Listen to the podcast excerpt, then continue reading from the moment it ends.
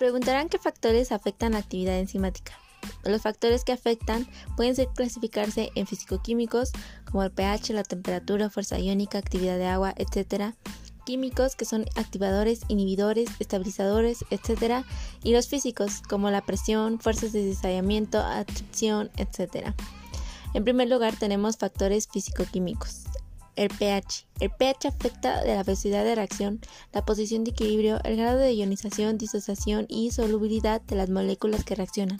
En el caso de las enzimas, el pH afecta su estabilidad y constantes cinéticas de Km y Bmax. La actividad enzimática se ve afectada por el pH debido a cambios en el patrón de ionización de los grupos iónicos ubicados en las cadenas laterales de los aminoácidos constituyentes de la estructura primaria de la proteína. La actividad en forma de campana frente a la curva de pH es una indicación de la influencia del pH en la conformación de la estructura molecular de la enzima.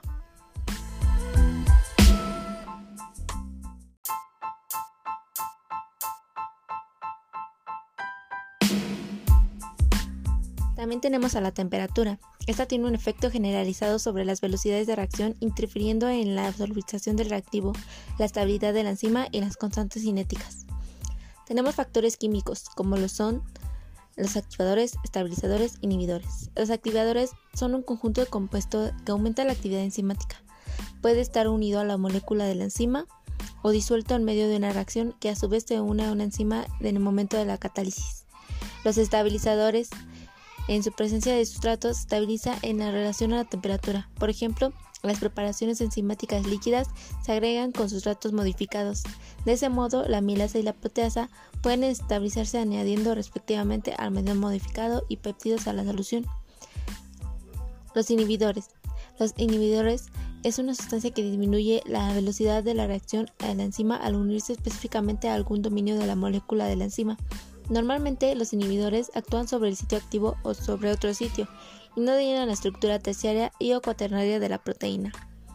La inhibición enzimática se clasifica ampliamente en dos tipos, irreversible e irreversible.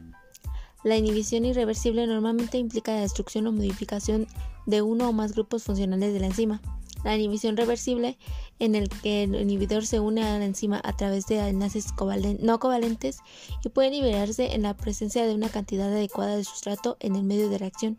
Se pueden dividir en tres tipos principales: competitiva, el sustrato y las moléculas inhibidoras compiten por el sitio activo de la enzima, dependiendo de las cantidades relativas de la sustancia.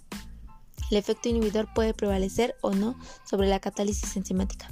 2. El competitivo. El sustrato y las moléculas inhibidoras no compiten por el mismo dominio de la molécula enzimática. Y 3. No competitivo.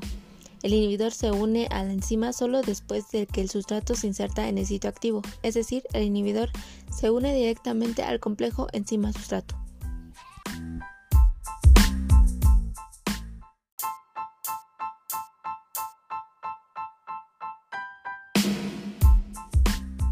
Tenemos a los factores físicos. Estos factores inespecíficos pueden actuar negativamente sobre la catálisis enzimática a través de efectos puramente mecánicos, como las fuerzas de corte originadas por la agitación del medio de reacción.